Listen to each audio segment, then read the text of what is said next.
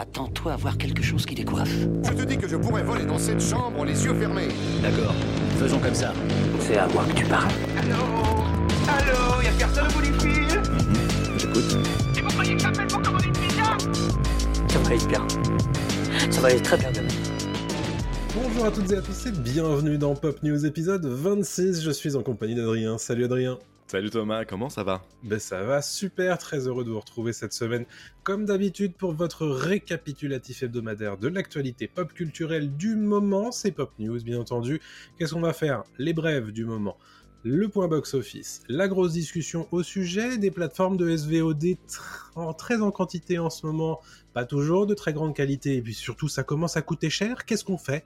Est-ce qu'on se remet au piratage? Ça va être un petit peu le grand débat de cette semaine, le radar des sorties, nos recommandations en fin d'épisode, et bien entendu, on n'oublie pas les petites étoiles sur les plateformes de podcast, les likes sur les réseaux sociaux, nous sommes sur TikTok, YouTube, Dailymotion, X, Instagram, Facebook, Blue Sky. Nous sommes également sur Twitch tous les lundis à 20h30. Je crois que je n'en ai oublié aucune. C'est parfait. Il faut que homme. je récupère Respire, mon souffle. respire, respire, On prends le va temps. On est là. évidemment partir tout de suite sur les brèves, Adrien, puisqu'il y en a beaucoup cette semaine. On va commencer, et c'est moi qui commence les brèves, une fois n'est pas coutume, avec Gears of War. Vous le savez que Gears of War, la saga de jeux vidéo, a bien envie de passer sur le grand écran, mais pour l'instant n'a pas trouvé de réalisateur. Il y a quelques semaines, on avait Zack Snyder, le réalisateur évidemment de euh, Justice League, de Batman v Superman, de 300, de Sucker Punch, qui disait mais écoutez, moi j'aimerais bien Gears of War, j'aime bien Halo, j'aime bien Gears of War, j'aimerais bien réaliser une adaptation de Gears of War pour le cinéma. Il se trouve que Cliff Blazinski, le créateur original de euh, Gears of War, eh ben, il est plutôt pour. Mhm. Euh, il dit que euh, bah, Zack Snyder, il est à son meilleur quand il adapte des licences existantes. Et donc, il parle évidemment de 300. Il parle de sa fanbase qui est euh, à fond sur, euh, sur Zack Snyder. Et il dit que, bah, honnêtement, ça serait euh, une super idée de faire en sorte que Gears of War et Zack Snyder se rejoignent. Donc, lui, en tout cas, il donne son aval. Bon, évidemment, euh, est-ce que ça va se réaliser dans le Hollywood prochain? Ça, évidemment, c'est tout sauf certain, bien Ouais, entendu. Je suis très chaud et rappelons qu'il y a une série animée euh, Gears of War qui est prévue du côté de Netflix. Exactement. Netflix qui bosse vachement avec Zack Snyder. Euh, prochainement, on aura Rebel Moon en deux parties. Ce sera le film de Noël. En tout cas, la première partie sortira à ce Noël. Et on sait que, euh, bah voilà, euh, si euh, Gears of War en dessin animé sort sur Netflix et que Zack Snyder met le nez dans Gears of War, il y a de grandes chances que ce soit produit par Netflix dans, dans quelques années. En tout cas, c'est ma petite pièce que je mets là comme ça. Vous l'aurez entendu ici peut-être pour la première fois et on en reparlera dans quelques mois. Mais Zack Snyder avec Gears of War, c'est très très logique et très solide hein, sur le papier. Ça s'emboîte plutôt bien, en tout Mm. cas, dans le concept. Hmm. Parlons de Kingdom of the Planet of the Apes. Un trailer est sorti la semaine dernière qui nous a rappelé un petit peu l'existence de ce projet, pour Eh être oui. très honnête. Et oui, j'avais complètement oublié. Pour moi, en fait, c'était terminé la trilogie, enfin en tout cas la, la nouvelle trilogie, euh, La planète des singes. Et en fait, non, ils nous ont sorti un nouveau film des- du carton. Alors pourquoi pas hein. Le trailer est très sympa. Euh, je vais pas le décrire ici, hein, le trailer, mais euh, pour euh, faire très rapide, en gros, euh, dans cette bande-annonce, on voit César, donc le singe euh, de la première trilogie, qui bah, maintenant en fait est devenu un leader euh, total et absolu en fait de, la planète Terre. Et on vit dans un monde désormais sans humains ou très peu. On voit quelques enfants sauvages. Voilà, les, humains sont vraiment retournés à l'état euh, primaire, on va dire, quoi. Et les singes ont, ont pris le contrôle. Euh, moi, je suis très chaud, finalement, pour ce film-là, Mhm. qui sort un peu de nulle part. La bande-annonce est plutôt sympa. Les effets spéciaux ont l'air d'être encore euh, assez incroyables. Voilà, on, on se rappelle quand même dans- que dans la première trilogie, les, les VFX étaient fous. Enfin, vraiment, Ouais. la, la motion capture était assez dingue. Et en parlant de motion capture, euh, pour rappel, c'était Andy Serkis euh, qui jouait Gollum, euh, qui prêtait ses traits, en tout cas son corps et son physique, à César dans la trilogie de, de la planète des singes. Mais Exactement. il a laissé sa place pour ce nouveau film et c'est Owen Teague, donc un peu inconnu hein, au bataillon, qui, qui le remplace, mais il a eu, il a été adoubé par, par Andy Serkis pour, pour reprendre le rôle. Et la sortie du film est prévue pour mai 2024 euh, aux États-Unis en France, si tout va bien. Donc on vous conseille d'aller voir la bande-annonce, voilà, si vous vous êtes curieux. Mais ça n'a jamais été des mauvais films, ces, ces, ces remakes, en tout cas ces suites de, de, La planète des singes. Ouais. Moi, j'ai beaucoup aimé les origines de La planète des singes. J'aime bien La planète des singes, l'affrontement. J'aime un peu moins le troisième. il faut savoir que le film sera réalisé par Wes Ball, à qui l'on doit la trilogie Le Labyrinthe. voilà, donc qui a fait un petit peu bah, de l'adaptation, on va dire, de, de fantasy young adult ou de VSF mhm. young adult. Plutôt ok aussi, hein, le labyrinthe 1 et 2, c'était, ça se perdait sur la fin, mais c'était plutôt, plutôt bien. Voilà, donc bah, à voir en 2024, et puis un trailer qui donne envie et qui renoue peut-être un petit peu avec bah, ce qu'on connaît de la planète des singes dans la série et dans le film originel, c'est-à-dire bah, les singes sont au pouvoir. Quoi. Oui. Donc, les singes ensemble, fort. Exactement, bien entendu. On a une séquence assez importante euh, et assez imposante euh, sur Marvel cette semaine. Euh, puisque bah, pas mal de choses sont sorties d'une enquête de Variety aux États-Unis qui a un petit peu plongé sur bah, les hauts et surtout les bas récents mmh. de, de, Marvel Studios, notamment au sujet de Jonathan Majors, mais on va pas y revenir à, ce sujet, mais aussi de certains, euh, certaines productions qui sont un petit peu émaillées de problématiques, notamment de Blade. Euh, vous savez que Blade a été annoncé il y a déjà quelques années euh, à la Comic Con de San Diego par Kevin Feige lui-même en présence de Mahershala Ali, acteur qui a quand même remporté un Oscar, donc projet évidemment extrêmement attendu. Et ce projet, il est vraiment émaillé de problématiques de production puisque il a fait un hiatus de production six semaines avant euh, de lancer sa production. Ils ont changé, je crois que c'est cinq fois de euh, scénariste. Ils ont changé de réalisateur également. Mm. Ça commence à faire beaucoup et on apprend justement dans cette enquête euh, de Variety que bah Marshall Ali, il a commencé à dire bah, moi en fait je vais partir parce que j'ai un problème avec le script de Blade et on a appris dans cet article justement que les différentes itérations de ce scénario commençaient à le faire passer un petit peu comme un personnage secondaire dans mmh. son propre film, ce qui est évidemment problématique pour un, film Blade, et donc il a fallu euh, que Kevin Feige reprenne la main sur euh, cette production. Donc compliqué euh, de, faire sortir de terre une nouvelle itération de Blade, puisqu'évidemment il y avait eu trois films au début des années 2000, fin des années 90, début, début 2000, et là, visiblement, l'intégrer au MCU, ça a l'air d'être un peu complexe. Quoi. Attends, tu veux dire qu'il y a des problèmes chez Marvel en ce moment? Et que bah, tout ne se passe pas bien? Mmh. Tout dans un.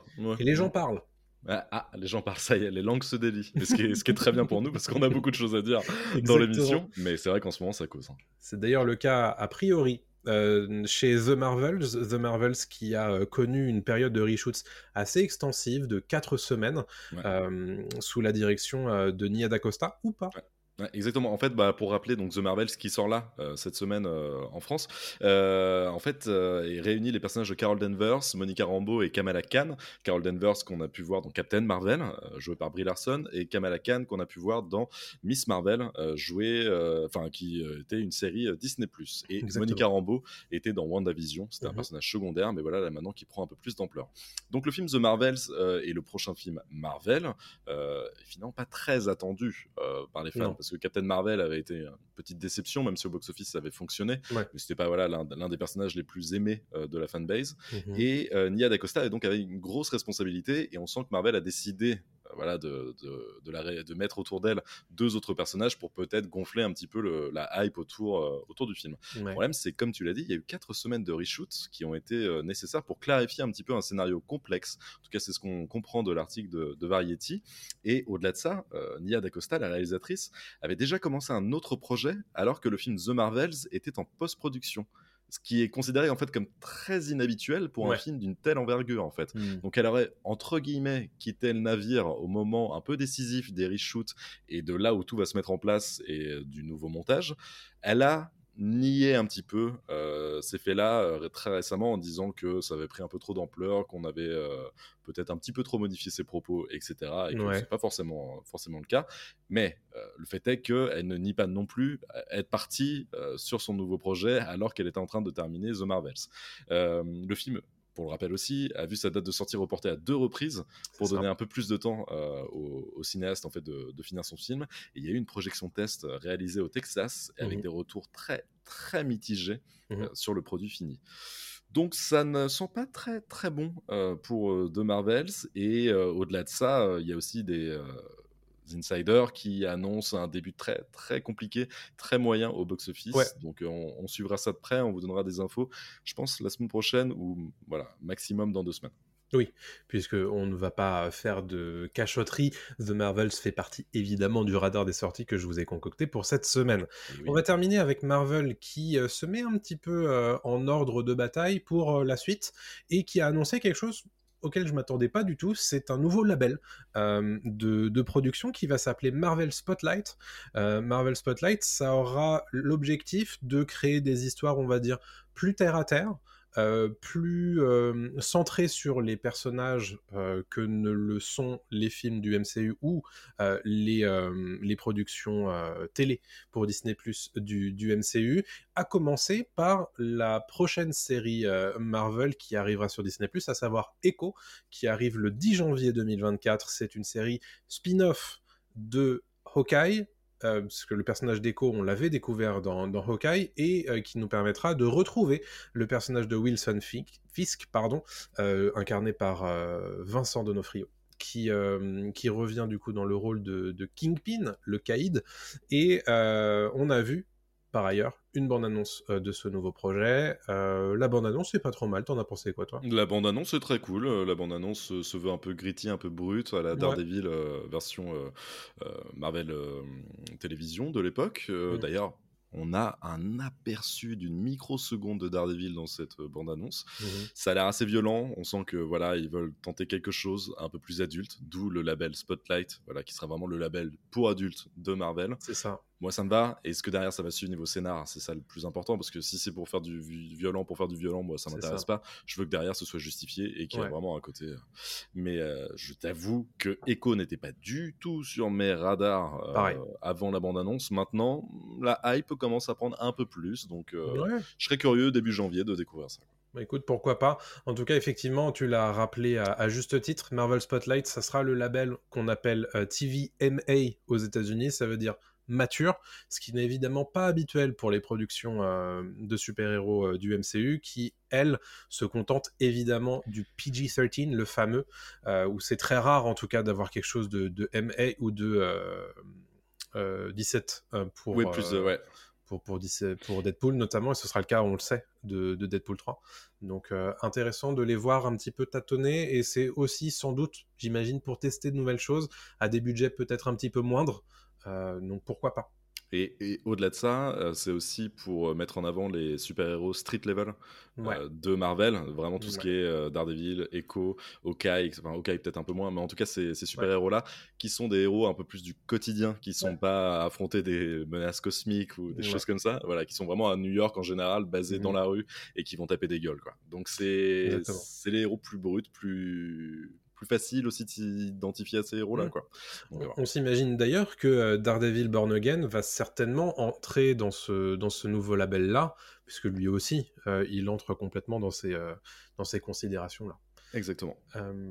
Tu voulais nous parler euh, du, projet de clip de Peter Jackson, euh, le dernier clip des Beatles sur Now and Then. Ouais, je trouve ça super. Alors, je sais pas si les gens euh, du chat ou voilà ceux qui nous écoutent en podcast l'ont vu passer ce week-end, mais il y a une nouvelle chanson des Beatles qui est sortie, ce qui est quand même déjà un petit événement en soi, qui s'appelle Now and Then, qui a été composée par John Lennon en 1978 et qui a été terminée là en 2023 par Paul McCartney et Ringo Starr, donc les deux seuls Beatles encore en vie. la chanson en fait a été retravaillée une première fois en 1995, mais était resté inachevé pendant des années et des années. Mais c'est grâce à Peter Jackson, le réalisateur du Seigneur des Anneaux, mais surtout d'un incroyable documentaire euh, appelé Get Back, donc qui s'intéresse en fait euh, aux images d'archives de, euh, de, la construction de l'album et de, de voilà de, de l'enregistrement de l'album Get Back des Beatles. Je vous conseille aussi, il dure assez longtemps, c'est en plusieurs parties, ça dure plusieurs heures, mais c'est des images d'archives inédites, incroyables, retravaillées, niveau image, niveau son, etc. Et c'est Peter Jackson qui a décidé, en fait, grâce à un logiciel qu'il a développé spécifiquement, euh, de retravailler cette chanson-là avec euh, la voix de John Lennon qui a pu être isolée et la chanson complétée. Parce qu'en fait, à l'époque, la voix de John Lennon avait été enregistrée sur euh, une cassette. Elle était vraiment, la version était crade, voilà, ça, Mhm. ça, ça sonnait pas bien du tout. Donc c'est pour ça qu'ils ont eu vachement de mal à faire quelque chose de propre avec cette chanson. Mais grâce à l'intelligence artificielle et à l'outil développé par Peter Jackson, on a eu le droit à cette nouvelle chanson et aussi à un clip euh, qui mélange en fait images d'archives et nouvelles images. Donc on voit par exemple Paul McCartney très jeune euh, faire face à Paul McCartney d'aujourd'hui, euh, des images de John Lennon, des images de... C'est un peu triste aussi de George Harrison, un peu plus vieux, plus Mm. jeune, etc. On se dit limite que George Harrison est encore là. Enfin, c'est assez... euh, Mm. assez. Mais c'est très joli, c'est un très bel hommage. Et la chanson, au-delà de ça, est vraiment, vraiment sympa. Enfin, je trouve que c'est Ouais. une belle balade, euh, parce que c'est dur de se mettre dans le dans l'idée que il y a un nouveau tube des Beatles. C'est compliqué de se dire, tiens, on va sûr. apprécier. Et en fait, finalement, c'est très sympa. C'est le Beatles plus de fin, Ouais. mais c'est très sympa. C'est assez déconcertant en fait, Oui, pour, pour l'avoir écouté et l'avoir Ouais, regardé. ouais. T'en as pensé Tu, tu l'as t'as bien aimé cette chanson cette Ouais, balade j'ai bien aimé. Ouais. J'ai bien aimé. Alors moi, je suis plus, euh, je suis plus Beatles de leur phase, on va dire, de la Beatles mania. Tu vois, moi j'aime beaucoup Ouais. euh, quand ils sont plus rock et etc. Euh, mais euh, mais c'est ouais, c'est très sympa à écouter en tout cas. Mm, mm, mm. Euh, parlons de House of the Dragon, sans transition, bien entendu. House of the Dragon, on a eu des petites nouvelles puisque euh, ça s'est un petit peu activé la semaine dernière chez HBO qui a organisé euh, un événement presse euh, autour du euh, chef du, réseau du network euh, HBO qui s'appelle Casey Bloys. C'est à New York que ça s'est euh, déroulé et il se trouve que les petits euh, plaisantins, les petits euh, chanceux ont eu l'occasion de découvrir un trailer de House of the Dragon saison 2 et d'apprendre euh, la confirmation que euh, tout ça, ça sortirait au début de l'été 2024. Alors ça veut tout et rien dire, hein, été 2024, puisque vous savez que souvent l'été, ça commence désormais pour les, euh, pour les majors plutôt au niveau du mois de mai. On sait que House of the Dragon, la saison 1, c'était plutôt fin, fin août euh, 2022. Oui. Et donc, euh, on imagine vraisemblablement que bah, on peut l'attendre pour les grandes vacances. En France, ça serait plutôt logique euh, et ça risque évidemment de faire l'événement euh, cette saison 2 de of the Dragon en 2024. Pour rappel, la saison 2 euh, sera composée uniquement de 8 épisodes et non 10, puisqu'ils ont réduit un petit peu le spectre pour pouvoir balancer un petit peu plus de budget et, et faire en sorte que ça soit mieux découpé en fonction de l'adaptation de l'histoire pour Mm. les, les suites de, des, des saisons.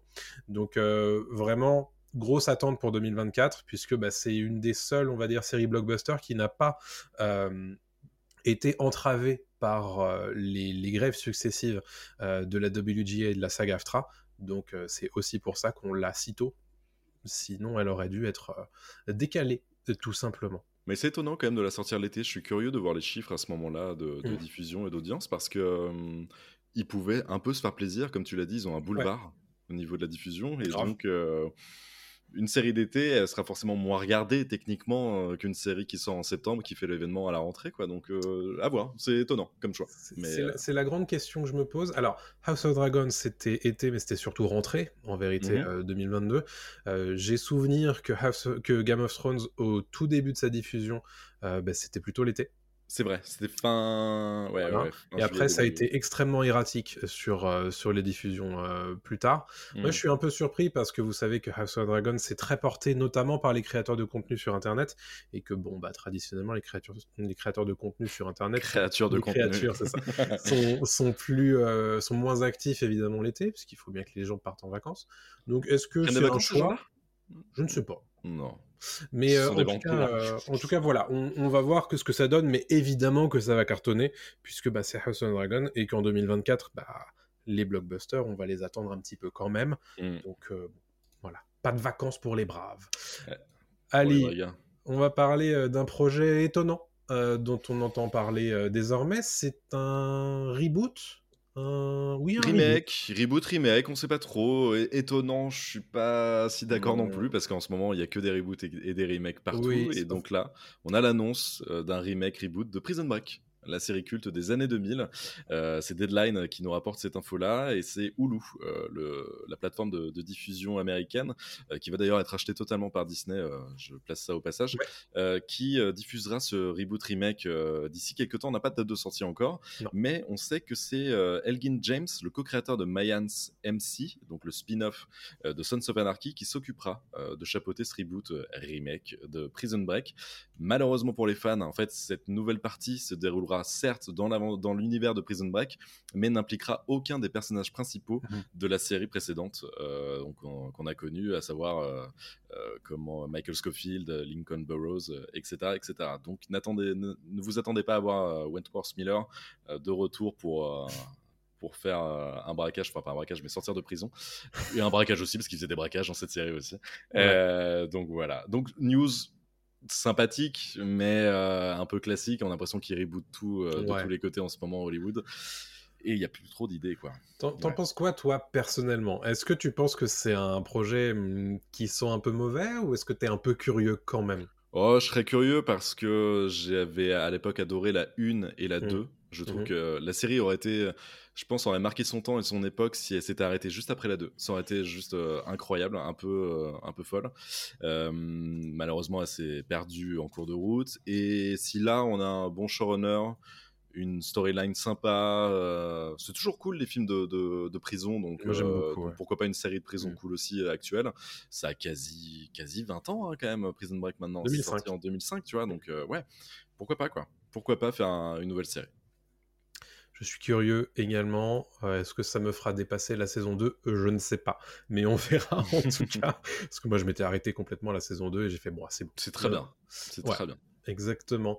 Euh, Est-ce qu'on va s'arrêter pour la saison 2 Je ne sais pas. En tout cas, The Last of Us, pareil, a confirmé lors de cet événement presse à New York par Casey Bloys autour de HBO, The Last of Us va se tourner début 2024. On s'en doutait évidemment au moment de la reprise de la WGA. Pour l'instant, on est toujours dans l'attente de la saga AFTRA, mais ça devrait se, signer prochainement, a priori, ça devrait se résoudre. Et donc HBO met la priorité, bien entendu, sur The Last of Us, sa série événement euh, du début de l'année euh, 2023. Euh, Pedro Pascal, Bella Ramsey devrait euh, évidemment euh, briller à nouveau dans, dans cette saison 2 et qui n'est pas prévu pour le planning 2024. Chez Mm. HBO, on imagine très vraisemblablement que ça devrait plutôt arriver vers début 2025, étant donné la date du début de tournage, à savoir début 2024. Ça serait tout à fait logique Mm. pour euh, cette saison 2 qui est évidemment euh, très attendue et qu'on espère tout aussi marquante que euh, le jeu numéro 2 euh, qui était sorti sur PS4 puis PS5. Je fais confiance à Craig Mazin, à Neil Druckmann pour nous Ouais. retourner la tête. Ça devrait aller, ça devrait le faire. Exactement. Mm. En tout cas, ça donne euh, très très envie. Un peu comme une saison 3 de The Bear finalement. Exactement, mais quelle transition. Oh là là. The Bear, alors évidemment, je la conseille tout, jour, cette série. Euh, je résume ce qu'est ce qu'est The Bear. C'est l'histoire d'un super chef euh, d'un restaurant euh, étoilé qui décide de reprendre en fait un établissement de de sandwich, euh, voilà, à Chicago, un, un boui-boui, quoi, euh, pour le transformer en un restaurant raffiné. Je fais ça très court, euh, c'est parce que son, son frère est décédé et il décide de reprendre l'établissement. The Bear, c'est assez incroyable, c'est extrêmement rythmé, il y a des moments dramatiques, des moments très drôles, c'est c'est une comédie dramatique si on veut. Euh, c'est, on n'a pas vu ça depuis très longtemps. Euh, une série aussi euh, aussi intelligente, aussi forte dans, dans le traitement de, de tout ce qui est deuil, de tout ce qui est euh, anxiété, stress. parce que évidemment dans une cuisine on n'arrête pas de bouger tout le temps et d'être stressé. Voilà. Donc c'est vraiment super. C'est une incroyable série. Elle a été renouvelée par FX aux États-Unis pour une troisième saison. En France, elle est diffusée sur Disney+. Euh, la saison 2 avait été en décalé hein, par rapport à la diffusion américaine. Ouais. Donc là, il y a des chances que ce soit un peu la même chose euh, pour la saison 3, qui n'a toujours pas de date de sortie. Et on rappelle que l'acteur principal, c'est Jeremy Allen White, qui a gagné un, un Golden Globe ou un Emmy euh, il n'y a pas longtemps pour, pour son rôle dans The Bear, et qui jouait dans Shameless euh, pendant, euh, pendant des années. Et c'est un excellent acteur qu'on voit de plus en plus, qu'on va voir de plus en plus. là, notamment dans un film sur le catch avec Zac Efron. C'est vrai. Un film aussi Apple TV je crois récemment. Voilà. Donc il y, a- il y a beaucoup de choses qui se passent avec Jeremy Allen White et je vous conseille encore une fois de regarder The Bear, c'est génialissime. Et c'est bien un Golden Globe qu'il a euh, remporté en 2023 Merci. dans la catégorie meilleur acteur dans une série musicale ou comique, à savoir The Bear. Donc. Voilà, ça, bon, les catégories, on s'en fout, c'est n'importe quoi, parce que c'est pas une série comique, ni musicale, mais euh, voilà. Bon. On connaît euh, les Golden Globes et leur catégorie. un petit peu étonnante, je vais te laisser garder euh, la parole puisque c'est l'heure de ton point box-office, Adrien. Yes, et je commence évidemment par le film du moment, Le garçon et le héron de Hayao Miyazaki, donc qui vient de sortir et qui réalise déjà le deuxième meilleur démarrage pour un film japonais en France avec pas moins de 647 000 entrées lors de son premier week-end. Dans ces Écoutez. 647 000 entrées, il y a 81 000 euh, entrées réalisées en avant-première, Ouais. mais c'est juste énormissime. Donc le film a bénéficié évidemment de la réputation de Hayao Miyazaki parce Bien que sûr. potentiellement c'est son dernier, c'est un Ghibli et en plus c'est les vacances scolaires. Donc tout était réuni pour que ça cartonne. Euh, on vous invite encore une fois à écouter notre avis, euh, Mhm. en tout cas mon avis sur le film que j'avais pu voir en- au Japon lors de mon voyage cet été. Euh, J'en dis pas plus là, mais Ouais. sachez que c'est un film qui plaît pas forcément à tout le monde et euh, Mhm. les notes par exemple sur les agrégateurs de, de, de, De notes. De notes le font ressortir. Euh, la presse Mhm. est convaincue, le public peut-être un peu moins. Donc, euh, Ouais. et je le déconseille aux, aux jeunes enfants. Voilà, si vous voulez être sûr de faire plaisir aux, aux moins de 10 ans, allez voir plutôt les trolls ou la patte patrouille, euh, plutôt que Hayao Miyazaki et son garçon et le héron, qui est beaucoup plus métaphysique, beaucoup plus adulte que, que ce qu'on pourrait attendre voilà, d'un Miyazaki. Ok. Bah, évidemment, je vais continuer avec Five Nights at Freddy's. Un film pour enfants. Un film pour enfants, évidemment.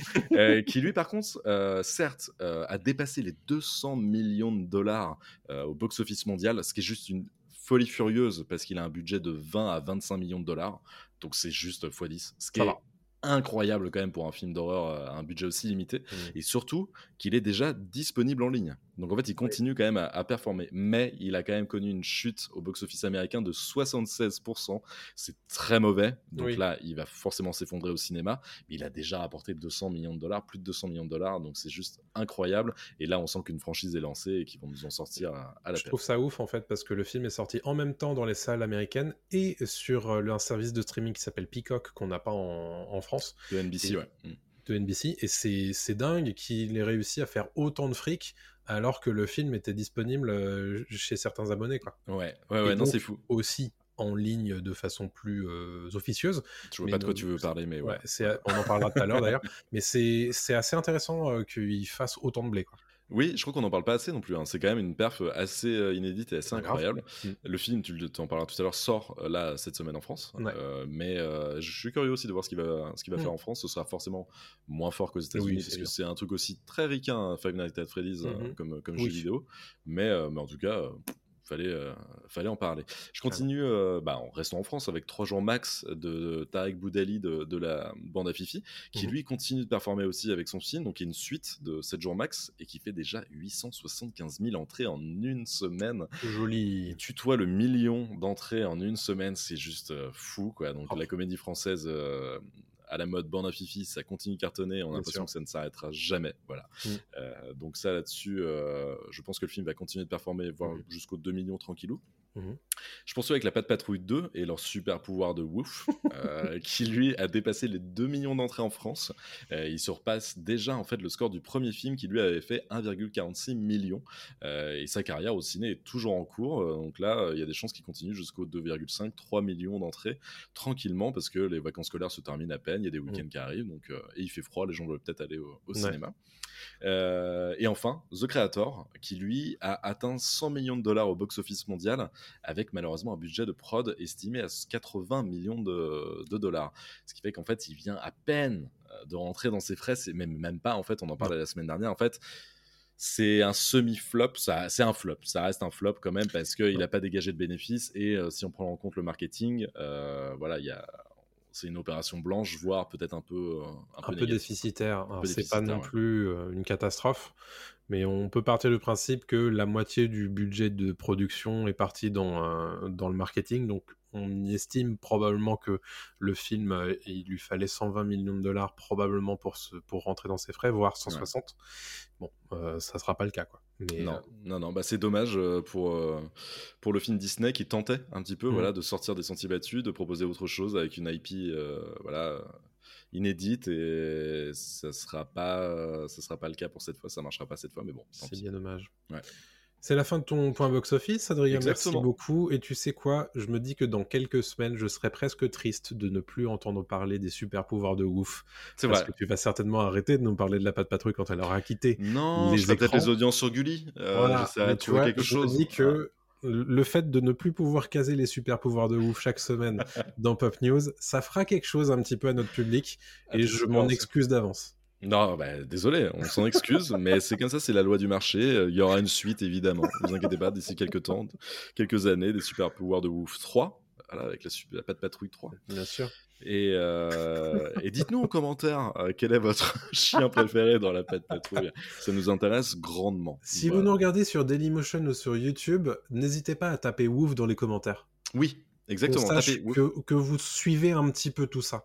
Ça exactement. nous intéresse vraiment. Exactement. Et un abonnement aussi avec. Ça marche. euh, Oui, ça- ça allez-y, hein, le petit like, euh, l'abonnement. Et le ouf. Euh, on, voilà. prend, tout- on, prend, on prend On tout. prend le Vraiment, et, allez-y. tout. hein. Ouais, allez-y. Faites-vous plaisir. Ah, oui, c'est- Bon. c'est cadeau. Écoute, je crois que c'est le moment de parler de notre euh, sujet de la semaine.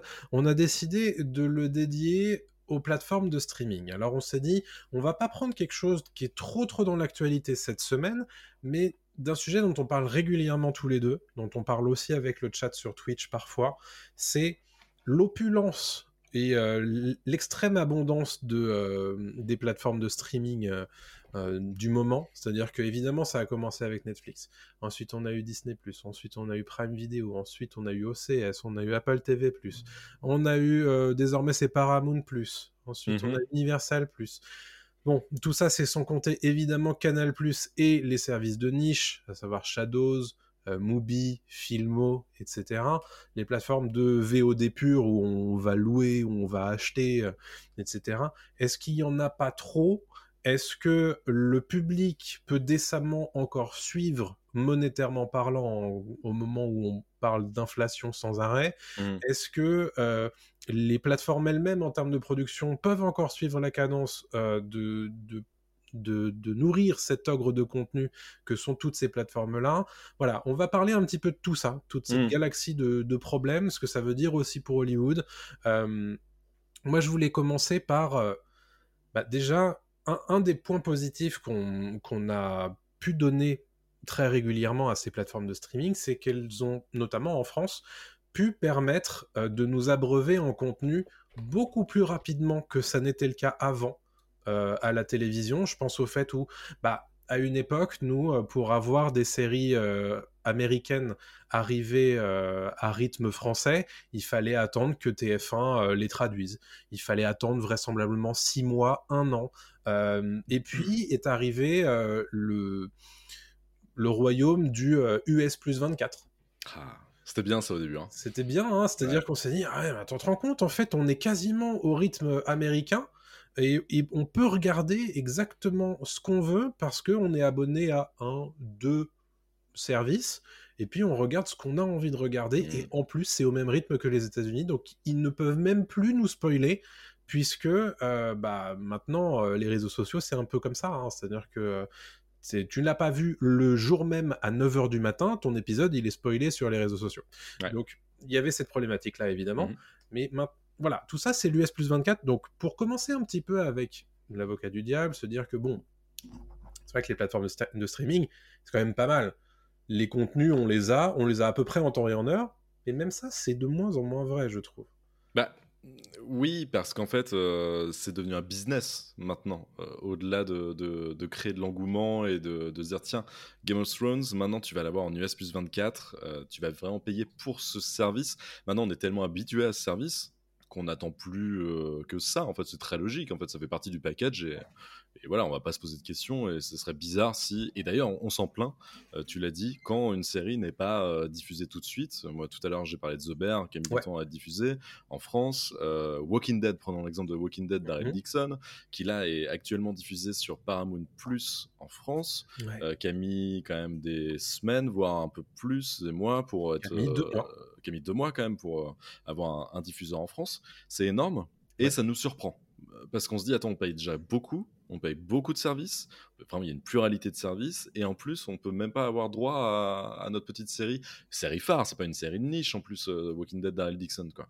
Euh, donc, ça là-dessus, il y a un problème parce que, en fait, il y, y, a tellement d'offres et elles sont tellement euh, disparates, elles sont tellement séparées, il n'y a rien qui agrège tout ça, qu'on a du mal à s'y retrouver. C'est-à-dire que moi, par exemple, je, admettons que je sois fan de Walking Dead Mhm. et que je sois fan euh, de The Bear et de Stranger Things, il ben, faut quand même que je paye trois abonnements différents. Il faut que je paye Paramount, il faut que je paye Disney+, et il faut que je paye Netflix. Mhm. Donc on est déjà à une trentaine d'euros par mois. Ouais. Ça fait, ça fait- si, admettons, on va dire 10 balles hein, à peu près, même si Mhm. on reviendra sur les chiffres exacts Ouais. tout à l'heure. Ça commence à faire beaucoup si on veut juste mater trois séries, parce que ces séries-là, euh, voilà, elles sont diffusées régulièrement, il y a plusieurs saisons, euh, certains, euh, certains, certaines plateformes privilégient le binge-watching, donc de tout Mhm, diffuser d'un coup, d'autres d'étaler sur, sur la durée, c'est un choix. Moi, par exemple, je suis plus partisan, peut-être parce que je suis un vieux con, mais euh, de diffuser une série sur la durée, comme ça, ça Mhm. crée de l'engouement, chose qu'on n'a plus du tout aujourd'hui à cause notamment des réseaux sociaux Mhm. ou euh, même du fait qu'il y ait trop de contenu. Donc Ouais. au moins là, il y a ce petit truc de ah, Mhm. j'ai pas tout de suite euh, tout dans la bouche quoi. On m'a on m'a Mm. pas tout donné tout de suite quoi. Donc ça ça fait euh, ça fait plaisir. Bon bref, je m'égare un petit peu, mais tout ça pour dire que le fait qu'il y ait trop de plateformes tue le contenu et donc tue le plaisir, je trouve, à regarder une série comme on pouvait l'avoir avant, Oui. Euh, même s'il fallait attendre des mois parfois. On savait que nos cousins américains, eux, mataient Lost, et qu'apparemment, Lost, c'est quand même Colanta version euh, film, euh, enfin, version comment, mystère, etc. Ça a l'air super. Euh, bon, bah, moi, je vais y jeter un œil de- dans six mois quand TF1 le diffusera. Là, il n'y a plus cet engouement, il n'y a plus. euh, Exactement. ouais. Ah oui, non, mais clairement, alors, je, je rebondis sur ce que tu disais sur les changements d'habitude. Je pense que les changements d'habitude, ils sont assez certains euh, avec l'apparition des plateformes de streaming. Alors évidemment, Mm. beaucoup, beaucoup de gens sont habitués euh, à ce- au, binge-watching, euh, c'est-à-dire le fait de- d'enquiller plusieurs épisodes d'affilée et euh, quasiment terminer la saison euh, dans le week-end, grosso modo. C'est vrai que moi j'en suis revenu très vite de ce modèle-là parce que j'aime bien plus profiter et c'est vrai que bah, semaine après semaine, je t'apprécies peut-être un petit peu plus. Et quelque part, c'est un sujet qu'on pourra connecter peut-être plus tard à la qualité des, euh, des productions, euh, le binge-watching, euh, etc. etc. Mm. Et- mais en tout cas, il y a, y, a une, y a un changement qui est définitif de...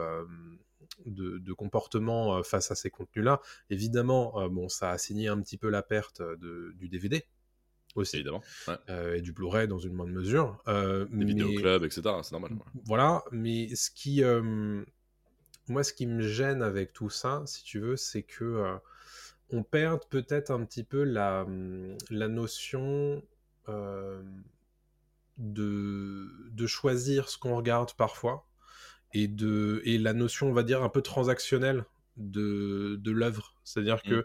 à une époque, on allait au cinéma euh, parce qu'on allait voir ce film-là spécifiquement. Et désormais, on, va, on, on arrive le week-end sur Netflix et on se dit qu'est-ce que je vais regarder? Ouais. C'est on attend du service qu'il sache euh, ce qu'on va aimer.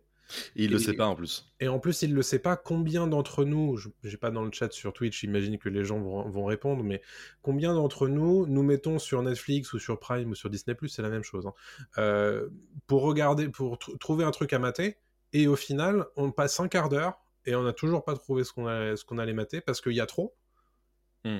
et à la fois il n'y a pas assez. C'est-à-dire qu'il y a, il y a trop de contenu, c'est difficile de trouver exactement ce qu'on veut, et en plus il n'y a pas assez parce qu'il n'y a pas spécifiquement exactement la chose qu'on veut regarder Ouais. parce que bah évidemment les droits sont ce qu'ils sont Euh, moi par exemple pour Halloween je voulais regarder Midsommar par exemple bah, c'est- Midsommar il est pas disponible euh, part, en ouais. France euh, Mm. sur une plateforme à laquelle je suis abonné et donc tu Ou vois, alors un, film est disponible et il l'est plus un mois après, etc. Et il revient et la communication est très compliquée parce qu'il y a tellement de contenu Bien que c'est compliqué de dire bah tiens Midsommar est de retour, ou- etc. Au début ça allait un peu avec les plateformes, je sais pas si vous vous souvenez, ils continuent de le faire, faire des plannings du mois, des, Mhm. des choses comme ça. Aujourd'hui je pense que les gens le regardent même plus parce qu'en fait euh, il y a tellement de contenu, et tellement de choses que c'est compliqué quoi. Euh, Prime Video par exemple est l'une des plateformes avec le plus de films. Mhm. On s'en rend pas compte mais ils ont un catalogue monstrueux. Euh, Apple, par exemple, n'en a que 60, etc., etc. En fait, c'est tellement compliqué en fait de, de communiquer autour de ce qu'on a que on ne sait plus en fait où regarder les films. Et donc en fait, on passe un temps fou à, switcher de plateforme en plateforme. Mhm. Quand on a la chance d'avoir plusieurs plateformes, parce que ça coûte quand même très cher, et ça, faut qu'on Il faut qu'on en parle. on aille dans le, dans le sujet. Mm. Euh, moi, je sais pas, ça me manque un peu cette période justement d'attente, de hype Ouais. qu'on n'a plus trop. Je pense que la dernière fois qu'on a eu ça, c'était avec euh, Game of Thrones. Mhm. Parce qu'une fois qu'une série est sortie, prenons l'exemple de Squid Game, Ouais. qui est sortie tout de suite. Il y a Ouais. eu un, un phénomène, un épiphénomène de Waouh, Ouais. c'est la série du moment, c'est génial et tout. Ça a duré deux semaines, Mhm. trois semaines, allez, grand max, le Mhm. temps que tout le monde regarde. Et après, c'est fini. Game of Thrones, ça a duré 10 piges en fait. Parce qu'en fait, tu avais le temps de faire durer le truc, etc. Mhm. etc. Quoi. Euh, là, Squid Game 2, c'est pas sûr que ça ait autant d'impact que. Ou, On ou- verra, je ne sais pas. on peut-être. hein. Mais, Mais- mais, je c'est suis- moins, c'est moins dans l'air du temps, c'est moins zeitgeist euh, qu'avant. quoi. Ouais. moins- ouais. Ouais, non, mais je suis d'accord avec toi. Alors moi, je, j'aime beaucoup ce, ce sentiment-là de, de- d'être capable de parler, de donner un titre de série à n'importe qui et tout le monde peut créer une conversation dessus. C'est vrai. Et ça, ça, ça n'existe plus que pour Game of Thrones ou des séries comme ça, tu vois.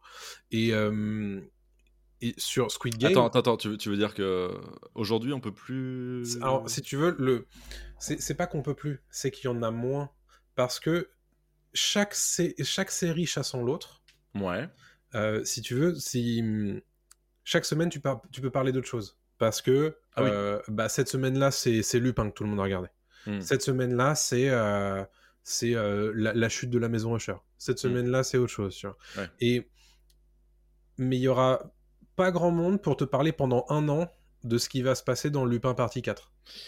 Heureusement. Tu vois? Non, mais non, mais bêtement, hein, parce que je trouve que le chaque série étant montée en épingle, c'est particulièrement le cas pour les séries Netflix, je trouve. Oui. Parfois à tort, très honnêtement. Souvent, attends. ouais. Euh, J'ai le sentiment que bah, du coup, en dehors de certains gros phénomènes comme Stranger Things, il n'y a plus vraiment de production qui va mettre tout le monde d'accord et surtout qui va rester un petit peu dans l'inconscient, quoi. Parce que Mm. t'as l'impression qu'on te fait sans arrêt du bourrage de crâne de tiens, ça c'est la nouveauté, tu vas aimer, c'est parce que c'est le truc de maintenant. Mm. Et en plus, tu vas tout regarder en 10 heures d'affilée. Et qu'est-ce Mm. qui va te rester dans deux jours? Rien du tout, mais c'est pas grave, dans deux jours, j'aurai autre chose à te montrer. Aussi vite vu, aussi vite oublié, mais euh, ça, c'est un vrai toujours ça. problème. on sait. C'est un vrai et, problème. et je suis entièrement d'accord avec toi. On crée plus de phénomènes, on ne crée plus de, de, de points dans le temps comme ça où on avait des X-Files, on avait des Buffy, etc. Des choses comme ça qui restent des produits d'époque. Stranger Things, euh, on a du mal à, à le réaliser, mais ça va bientôt 10 piges aussi, hein, Mhm. Stranger Things. Et en fait, c'est vrai que c'est peut-être l'une des seules séries qui, euh, qui reste un peu dans l'inconscient collectif euh, sur la durée, mais parce qu'elle a plusieurs saisons aussi. Comme en plus, et ça faut en parler, du système euh, Ouais. des plateformes. Euh, alors les, les télévisions le faisaient aussi, hein, les networks le faisaient aussi, mais les plateformes c'est rentabilité, rentabilité, rentabilité, Bien chiffre, sûr. chiffre, chiffre. Ils regardent, ils regardent pas la- la- les critiques Non. des médias, les critiques de la presse, les retours publics, ils s'en fichent. Ou franchement, ils s'en fichent maintenant, ils s'en fichaient peut-être moins avant parce que Netflix Ouais. avait tendance à, à reprendre des séries euh, un peu décédées pour les remettre sur la plateforme. Mhm. Aujourd'hui, c'est plus le cas.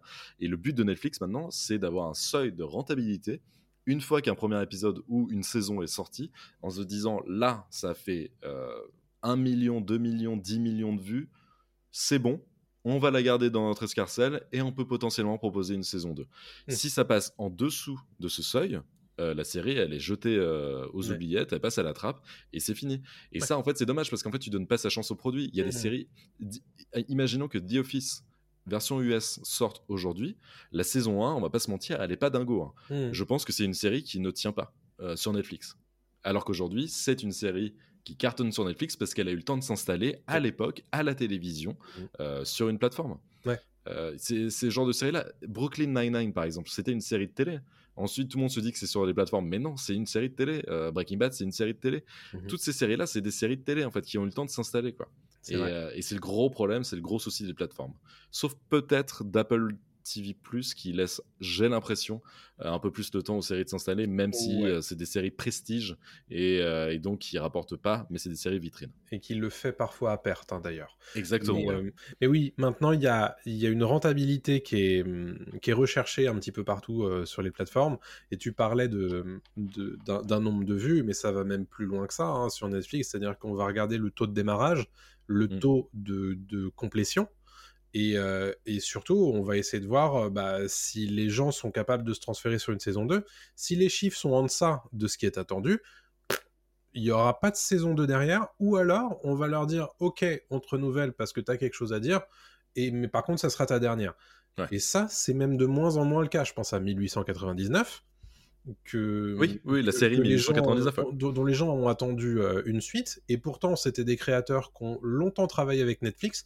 Netflix n'a pas hésité une seule seconde à dire écoutez, cette série elle est peut-être très bien, mais moi je m'en tape parce que les chiffres ne sont pas là. Tu vois, ça c'est ce genre de choses que Netflix ne faisait pas avant et que Netflix fait désormais par quête de rentabilité.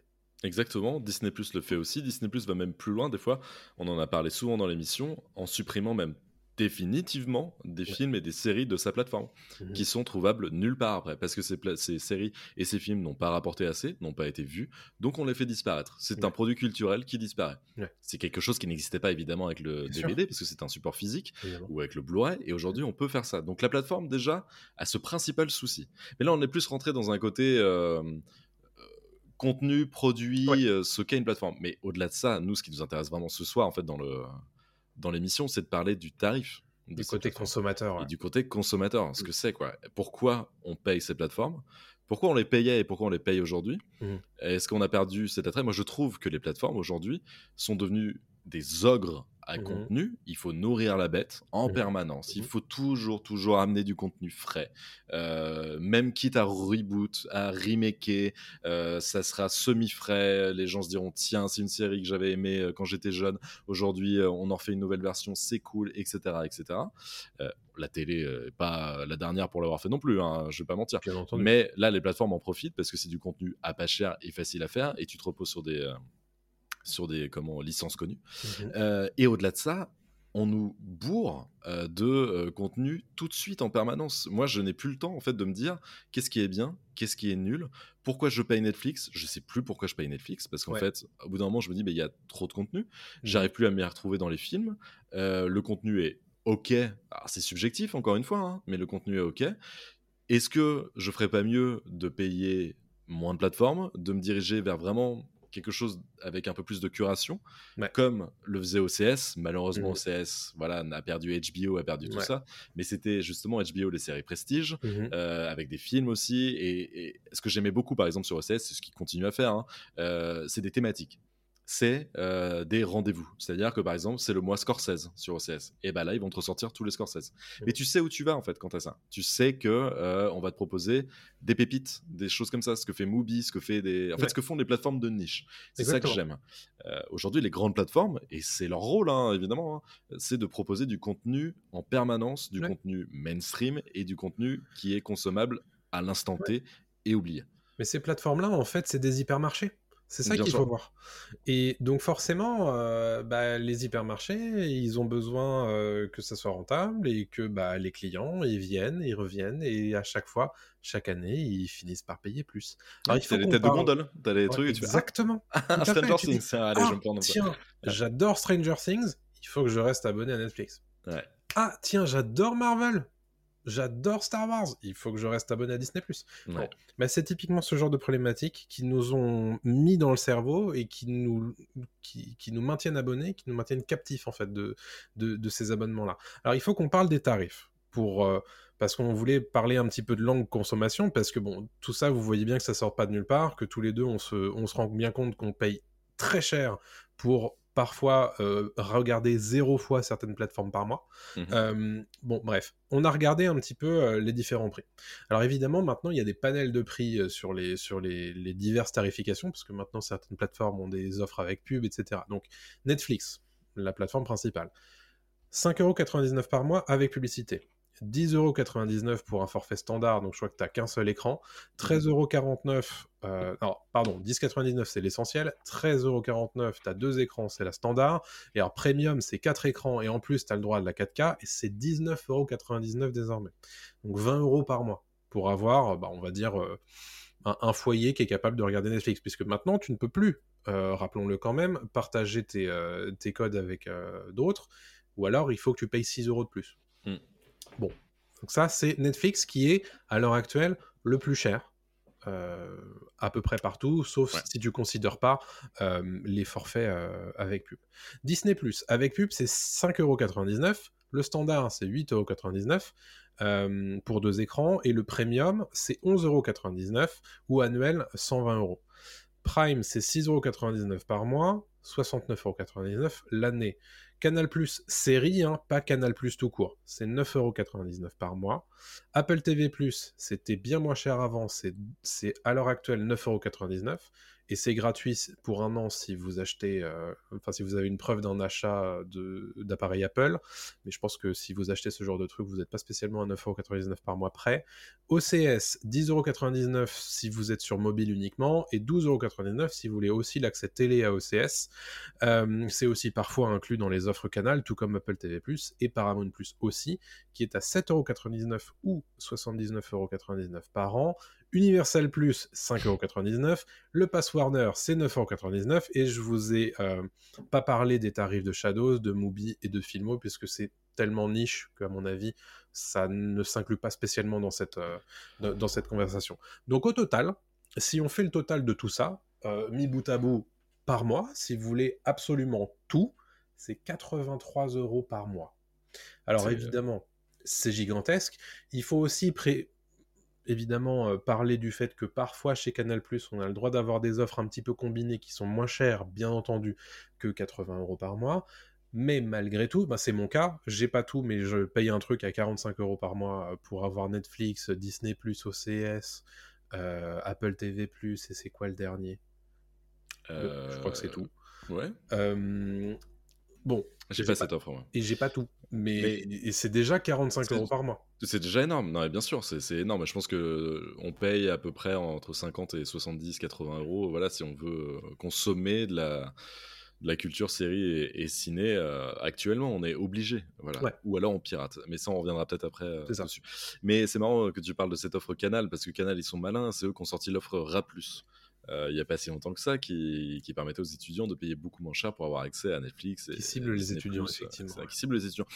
Et c'est pas pour rien que ça s'appelle RA+. Pourquoi? Parce qu'en fait, c'est quand même extrêmement cher aujourd'hui d'avoir accès à cette culture-là. Je parle pas de musique. Et on n'a pas parlé de Spotify, on n'a pas parlé de. ah oui, non, mais tout ça non Spotify, plus. c'est devenu plus cher encore. C'est devenu plus cher, etc. Et en fait, au bout d'un moment, ils ont les abonnés. Ils ont tout le monde en fait. Ça y est, on est tous accros. Il n'y a plus besoin de lancer des produits d'appel. On est tous dedans, on est tous dans la machine. Mais maintenant, le but c'est quoi? C'est de la rétention, c'est tout. Bien sûr. donc la rétention, tant que tu gagnes, tu joues. Et c'est ce que fait Netflix, c'est ce que font les autres euh, plateformes. Ils remettent une pièce dans la machine, ils disent Oh les cons, putain, putain, on leur a mis 3 euros de plus, ils disent rien. Et en plus, on les empêche de partager leur compte et tout le monde, euh, tout le monde vient et tout le monde reste. Ouais. Et, en- et en- ça nous fait encore plus d'abonnés. Mais qu'est-ce Ouais. qui se passe? Enfin, ils, sont, ils sont trop cons. Et donc ouais. là, c'est le, le capitalisme à son plus haut niveau où, en fait, nous, on est des. Je vais euh, enfoncer des portes ouvertes et être un peu, voilà, cliché, mais on est des moutons techniquement à rester, à s'abonner à autant de, Bien autant sûr. de plateformes. Alors, mais- on est des vaches à lait, euh, pure, Mais on est des pure- vaches à lait. simplement. Les Français sont des veaux. Mais, non, mais voilà, mais tout le monde l'est dans le monde entier. C'est normal. Ouais. Pourquoi? Parce qu'en fait, c'est simple. Là où ils sont très forts, c'est que c'est simple. Hmm. C'est euh, pas si cher techniquement dans, dans, dans ton esprit. Tu te dis, bon, je paye 10 balles.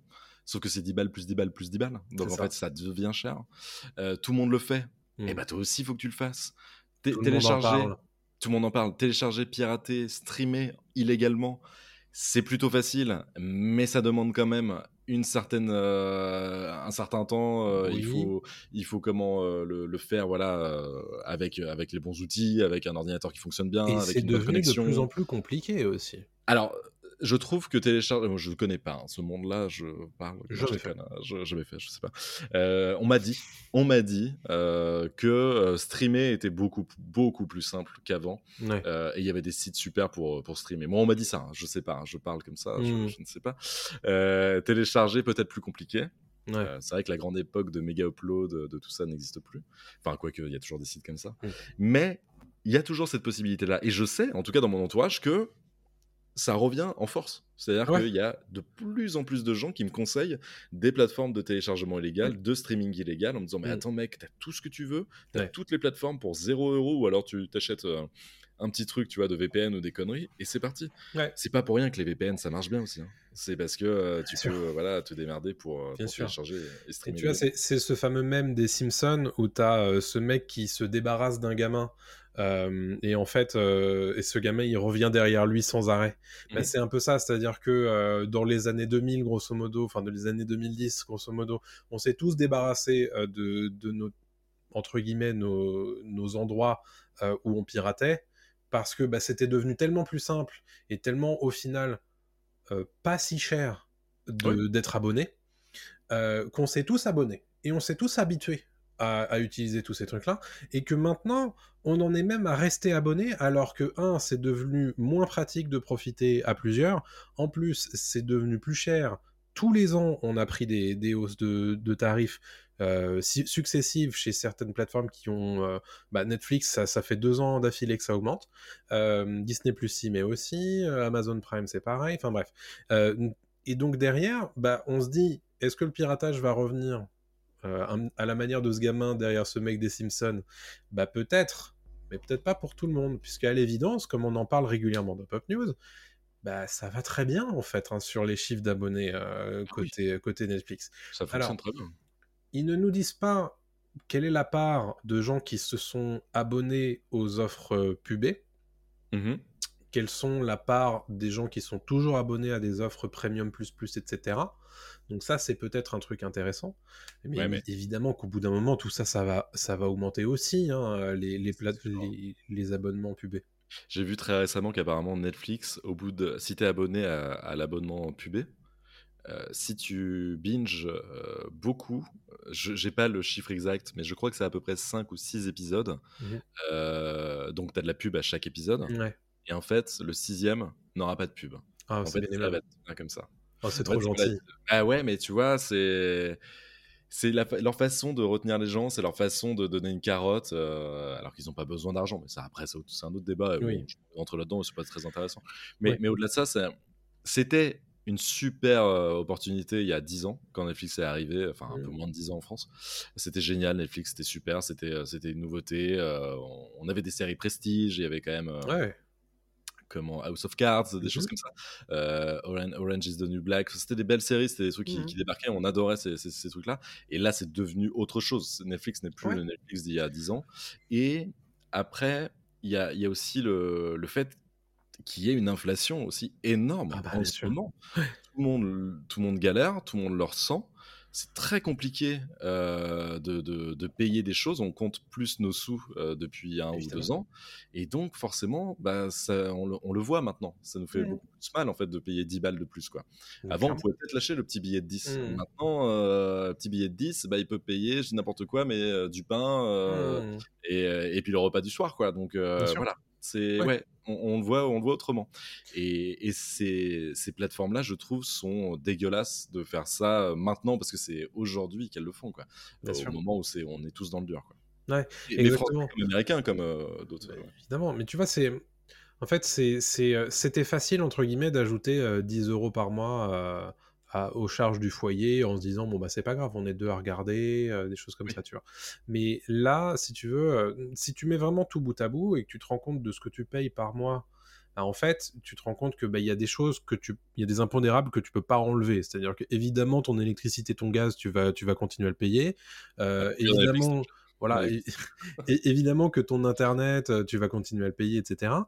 Mais au bout d'un moment, en fait, à quel moment la culture finit par passer au second plan et tu finis par te dire bon bah en fait si j'enlève tout ça j'ai déjà 50 euros par mois qui sont libérés tu vois et donc euh, oui le, le calcul au bout d'un moment il finit par être vite fait et je Ouais. pense que peut-être que les gens vont finir par se rendre compte qu'ils ont peut-être plus besoin de tout ça.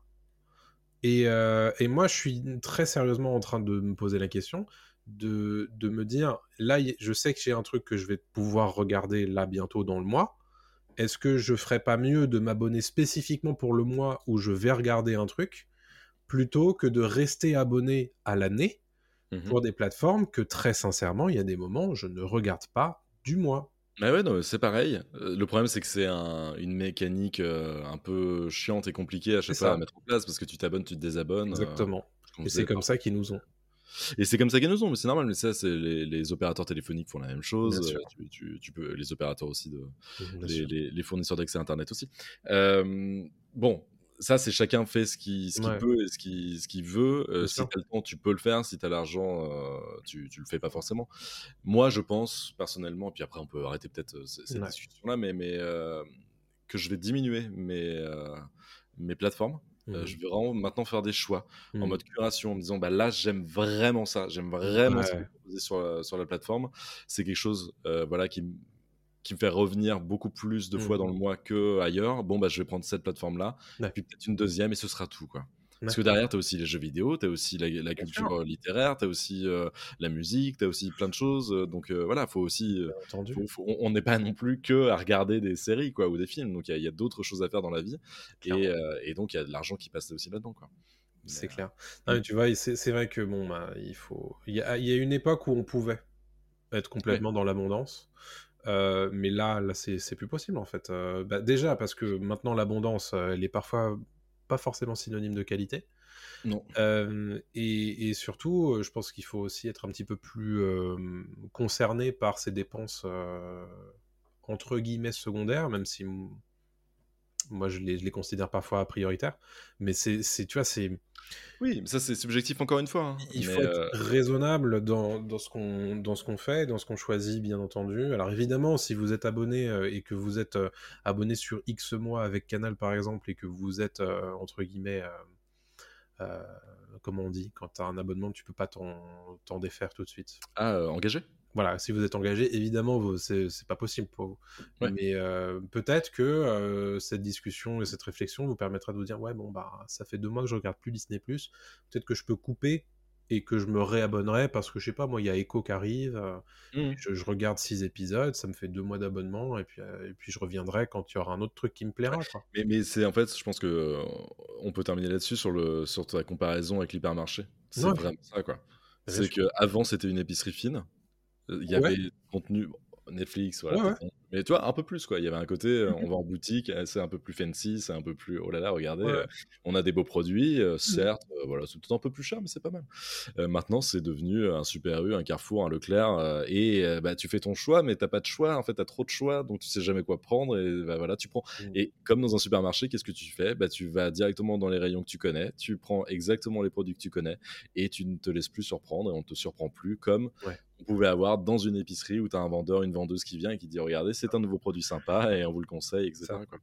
À ce sujet, d'ailleurs, ne négligez pas les, plateformes de niche. Si vous voulez réduire un petit peu la voilure euh, et que vous dites que ben, Netflix, vous avez fini un petit peu, ne négligez pas hein, les plateformes de niche qui, elles, font énormément de curation, qui proposent souvent des choses qui sont euh, disponibles nulle part ailleurs.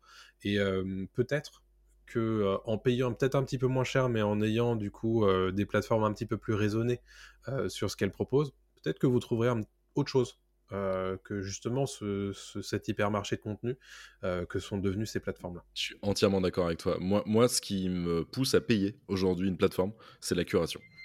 Si on me dit tu payes 1 euro ou 2 euros de plus, mmh. ça sera pour la curation, pour qu'on te dise regarde, ça, cette série, elle vaut le coup. Pourquoi elle vaut le coup? Elle est comme ça parce qu'elle est comme ça, etc., etc. On me détaille tout, là j'y vais. Si on me laisse tout seul euh, dans un magasin, euh, bon bah évidemment, je vais juste me diriger vers ce que j'aime et ce que je connais, ce qui est pas très intéressant finalement. Bien sûr.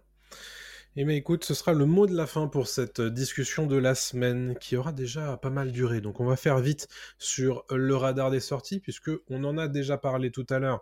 Euh, Five Nights at Freddy's, bah, c'était disponible depuis deux semaines euh, aux États-Unis. C'est disponible en France à partir du 8 novembre. C'est un film d'horreur avec Josh Hutcherson euh, de, Hunger Games, adaptation du jeu vidéo éponyme sorti en 2014. Et l'idée c'est qu'il y a un mec qui accepte un poste de gardien dans un ancien parc d'attractions des années 80 un peu abandonné et qui rencontrer des poupées animatroniques un petit peu chelou. Euh, voilà, un petit peu envahissantes comme on dit. Alors, The Marvels, c'est pareil, ça sort le 8 novembre euh, au cinéma en France. C'est avec Brie Larson, c'est réalisé par Nia DaCosta, il y a Samuel L. Jackson bien entendu. Carol Danvers, Monica Rambeau et Kamala Khan, Miss Marvel, doivent faire équipe et comprendre pourquoi elles intervertissent leur place à chaque fois qu'elles utilisent leur pouvoir. Ouh là là. Euh, en streaming, on a The Killer, le nouveau film de David Fincher qui sort le 10 novembre avec Michael Fassbender et Tilda Swinton. Un tueur à gages sans pitié ni scrupule voit son existence remise en question du jour au lendemain. J'en dis pas trop plus parce que le film a l'air intéressant.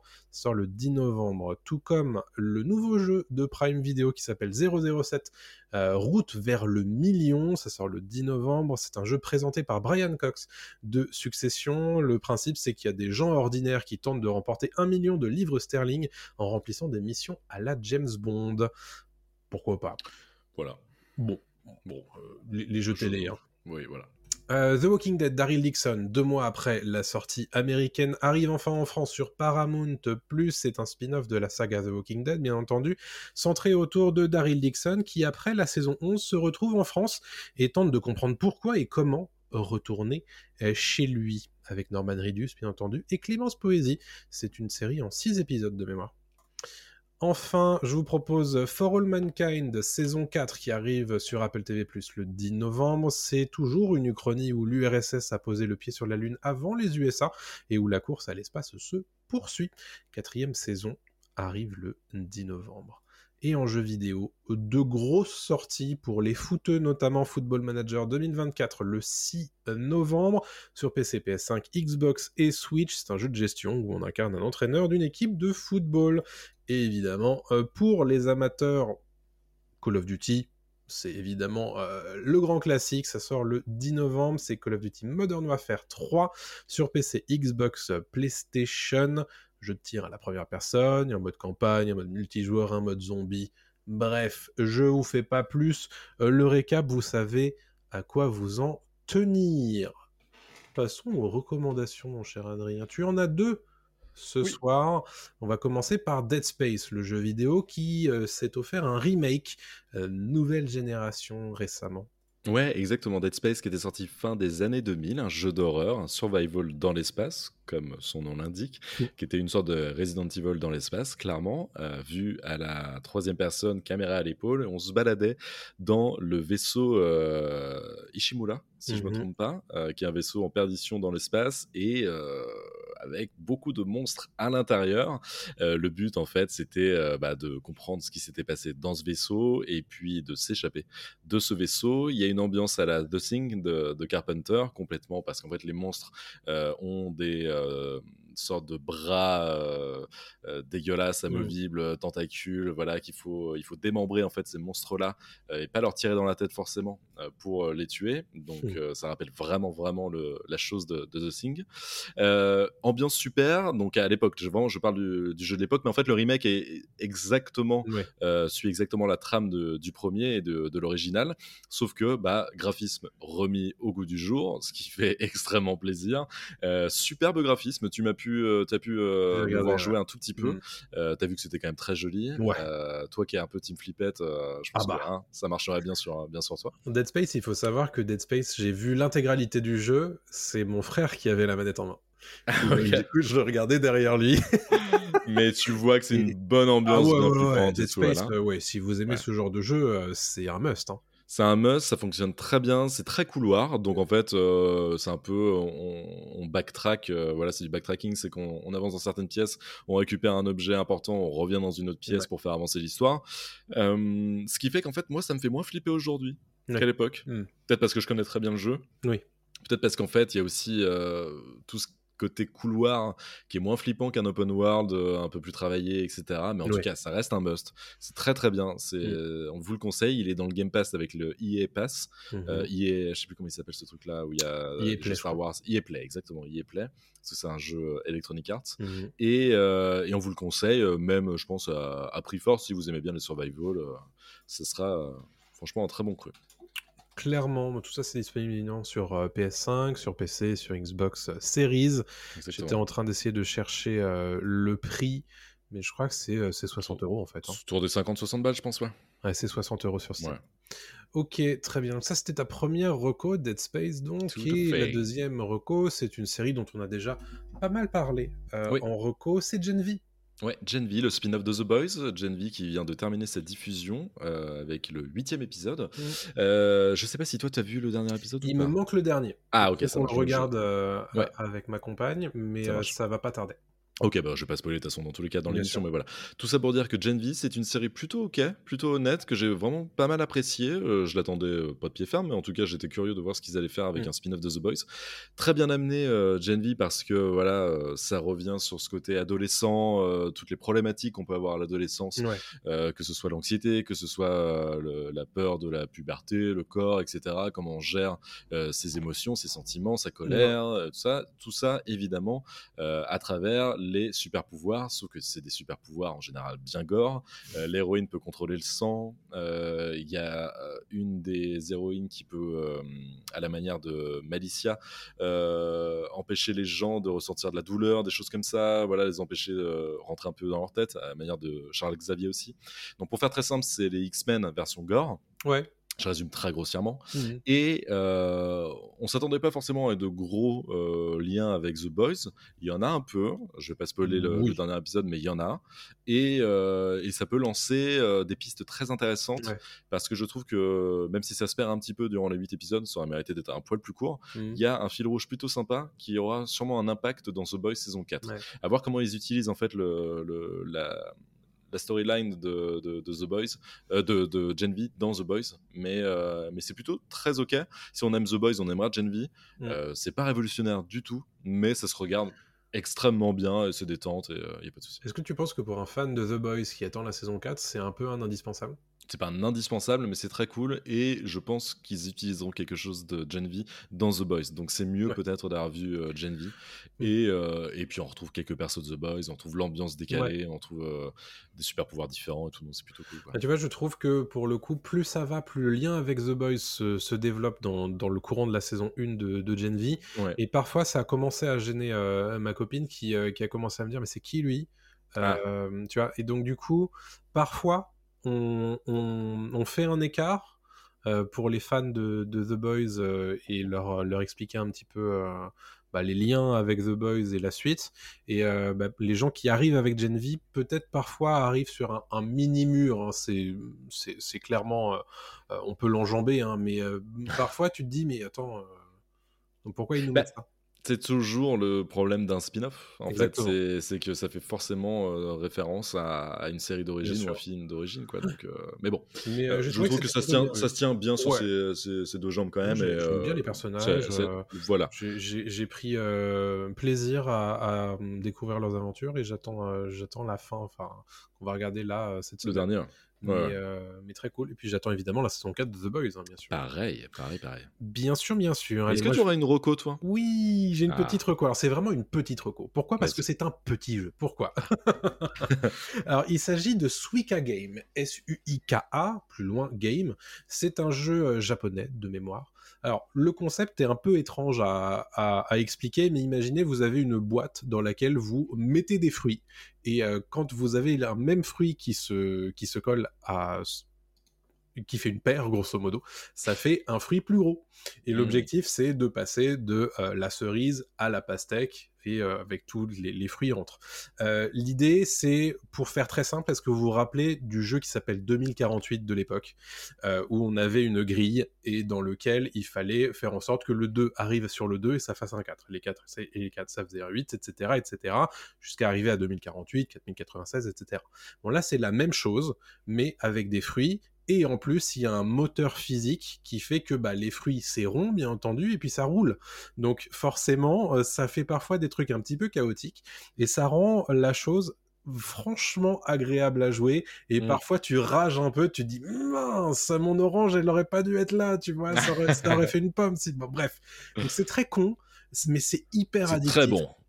franchement c'est c'est très bête mais c'est hyper addictif il y a un truc qu'il faut que je précise tout de suite c'est que le jeu coûte 3 euros Ah, vraiment c'est pas cher et euh, c'est eu- pas cher à me désabonner de Netflix, moi. Ah, euh, Il y a évidemment euh, de quoi comparer ses scores à. tu compares tes scores à tes propres scores, évidemment. C'est un jeu de scoring. L'idée, c'est de, de toujours faire mieux.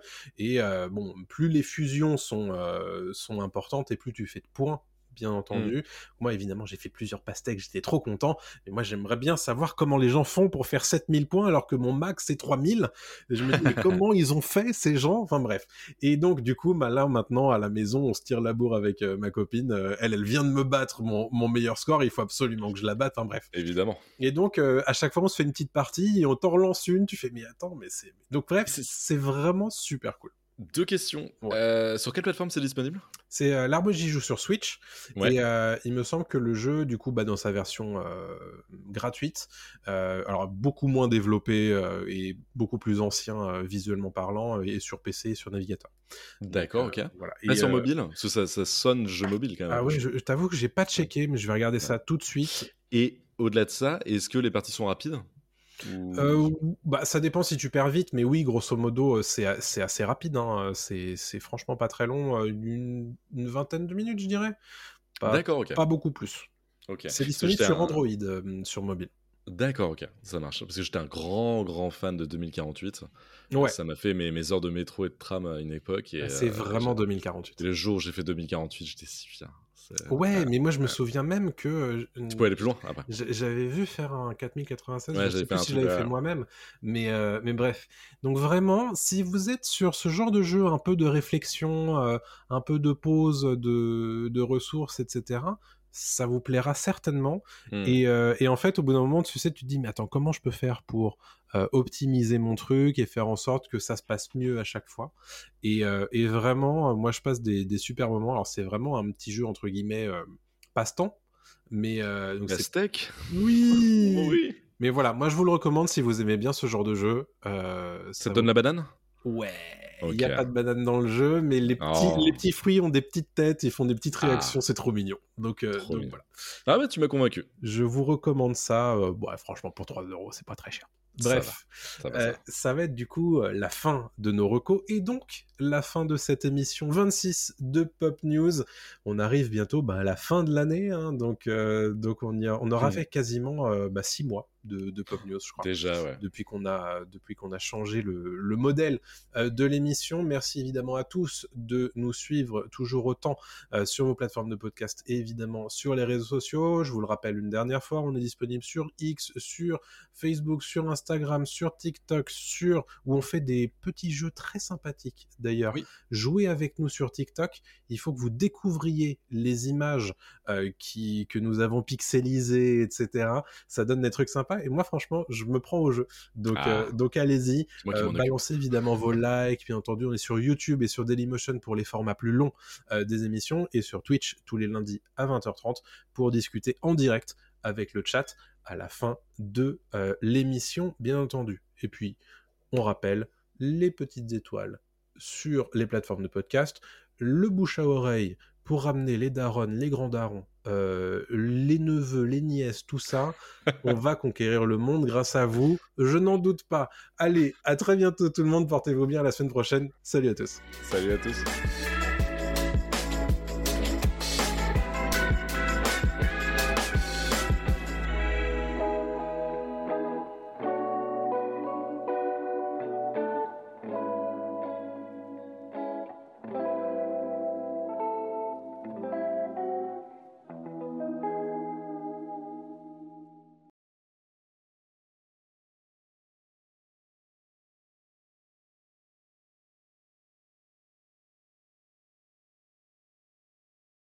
La terre est fermée pour la journée. Ramassez vos affaires et rentrez tout de suite à la maison.